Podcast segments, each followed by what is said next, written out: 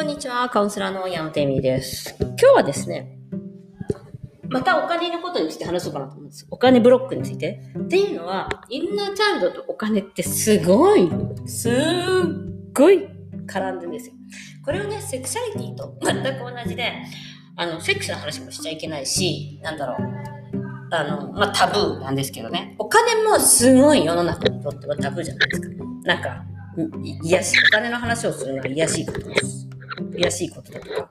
あと商売の話とか、あの、食卓でしちゃいけないお金の話とか。で、なんか、お金がなくても幸せまあ、なんか製品のなんとかみたいな感じのことがすごく多くて、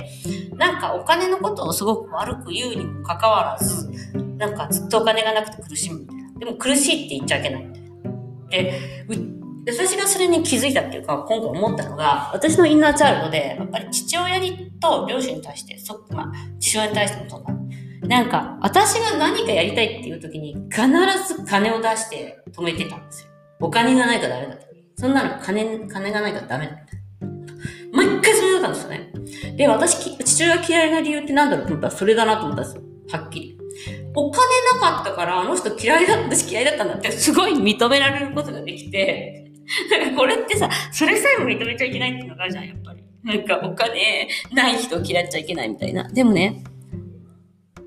すごい今思えば父親もちゃんと頑張って働いてたんですよ、いろいろ。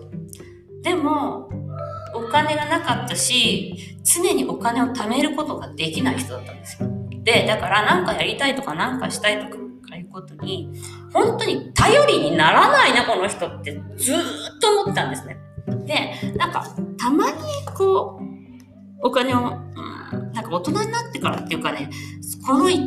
3年ですね、ちょっとなんか彼もお金に余裕ができたのか、まあ、孫のためにディズニーランドのお金を払ってくれたりとか、すごくありがたいことをしてくれたんで、まあいいんですけど、子供の時はもうディズニーどころか習い事も一つも、まあ、ご飯食べさせてもらってたからありがたいけど、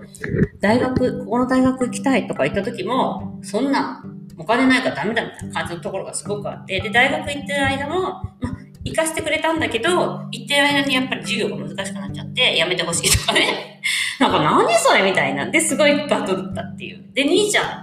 は、にはすごいお金を払うんですよ。兄ちゃん頭良かったから。でも、なんか、やっぱ女の子だし、だからね、お金の愛情ってすごくあるなと思ったんですよね。で、やっぱり私もすごくお金に対してすごく苦手意識があって、で、このことを今回ちょっと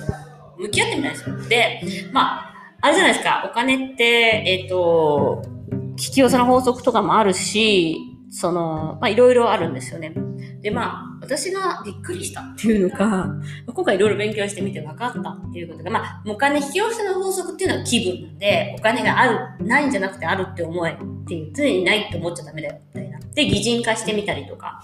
するんですよ。で、お金ってなんか使ったらなくなっちゃうものじゃなくて、もう水、えっと、蛇口からラバ出てくるぐらいな、そういうなんか愛と同じものらしいんですね。まあ、これってセクシャリティにもすごく言えるから、なんとなくわかるんですよね。こう、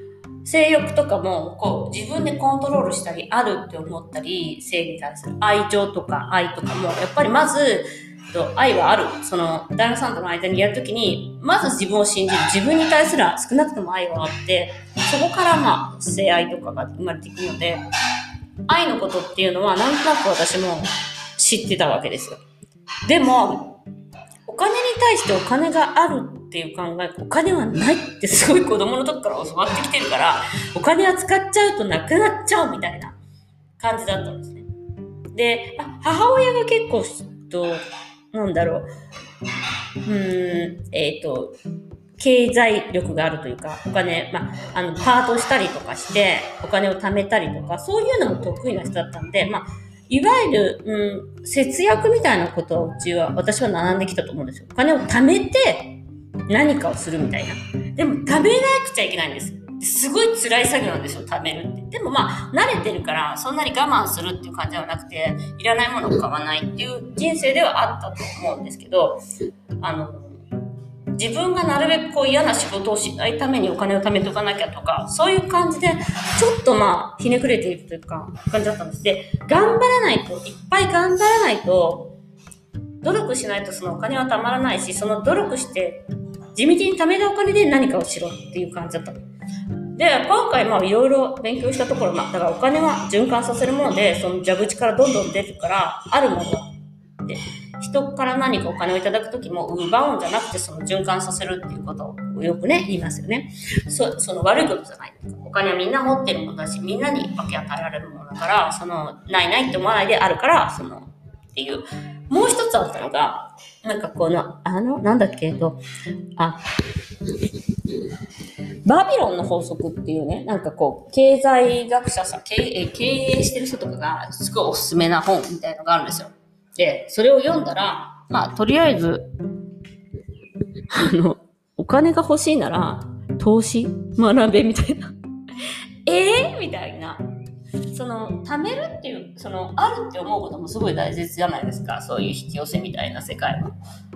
あと、まあ、お金を循環するって自分の中でブロックさせないみたいな、潜在意識でブロックさせないってもすごい重要なんだけど、貯めるっていうことも重要で、まあ、あの、バビロンの法則、バビロンのなんかお金持ちのなんとかっていう、なんかそういう経済力の話なんですけど、そこに書いてあったことをですね、まあ、まとめると10%貯めろと。あ、貯めろっていうか10%何でも入ってくるものは貯金しとけと。で、その貯金したお金っていうのを積み立てたお金を、えっと、働かせろっていうんです。で、お金は働いてくれるから、それはまあ投資なんですよ。で、1円残らず投資しなきゃダメだっていう。で、その投資したお金で出てきたお金っていうのをまた投資したりとか、その、豊かに暮らすようにしろと。で、その豊かさっていうのはみんなに分け与えられるもので、その、投資も大切だし、その豊かさも大切だし、10%までで、あとはみんなに、そのの、あとの90%はみんなで分け与えればいいんじゃないかっていう話なんですよ。で、なぜそれをしなきゃいけないかっていうと、やっぱり家族を愛するためだみたいなこと書いてあって、あ、これかと思ったんですよ。私、今まで家族を愛するためにお金が必要だって学んできてないじゃないですか、私。親がくれなかったし、お金がなくても家族っていうのは愛情があればみたいな。でも、経済力も愛情の一つなんですよね。だからこんな怒ってたんだなと思って、あの、ああ、なるほど。なんかそう怒っちゃいけないと思ってたけど、私、うちの父親本当に経済力なかったから、あの、その、愛情をもらわなかったっていうふうに、その、思っちゃってるところがあるんですね、私に。うん。ということで、あの、このね、あの、お金シリーズというか、お金の、あの、なんていうの、えこういうのもまあ、いわゆる実験なんで、人生実験も私も続けていこうかなと思っています。っていうのは、私12年前ですね、13年前ぐらいかも、あの、娘がその、生まれた時に、まあ、離婚とかがあって、セクセスがあって、このことについてすごい勉強して研究してきたわけじゃないですか。で、もうね、結構満足してるんです、そのことに対して。セクシャリティに対してもなんか、自分の中ではある程度、うん、OK が出たんですね、もう。で、なんていうかな、うん。理論体系は自分の中にあるし、人にも教えられるし、まあ、指導していけるっていうか、なんていうの、こう、あの、で、本当に結果がみんな出てるんですよ。その自分を変えることによって、セクシャリティも変えられるし、そのきっかけはセクシャリティで自分を見つめ直すっていうことができるっていう。で、お友達とかもね、あの、イタリアでやってるお友達もここ1年間ぐらいこういうことをずっとやってて、まあ、彼氏ができて、まあ、すごい幸せですっていう話だったの。やっぱ自分が、と、他人軸じゃなくて恋愛するのと、自分軸で恋愛するのは全く違うからね、世界が違うから。だから、そういうことももう分かってきて、じゃあこれ、今までやってきたこの17年間やってきたことを、今度は経済、お金にしたら、どういうふうに面白いことが起こるのかなと思って、ちょっとやってみようと思ってますね。だから、自分のお金はあると思うとか、その10%食べるとか、それをどうやって投資に回していくかみたいな。いや、なんか投資って何みたいな。びっくりじゃん。でもなんかさ、それこそ誰かそういうのが分かってる人に出会えたりとかしたら、またまたおもろいなと思っていて、今までやっぱり興味がなかったこと、そのセクシャリティもそうだったけど、やっぱ大失敗してるから、ちゃんとなんか自分で意識を持って思えば、いつかうまくいくのか